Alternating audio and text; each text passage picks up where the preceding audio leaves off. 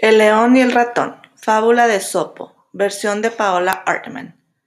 Un día, muy soleado, dormía plácidamente un león, cuando un pequeño ratón pasó por su lado y lo despertó. Iracundo, el león tomó al ratón con sus enormes garras y cuando estaba a punto de aplastarlo, escuchó al ratoncito decirles, Déjame ir, puede que algún día llegues a necesitarme.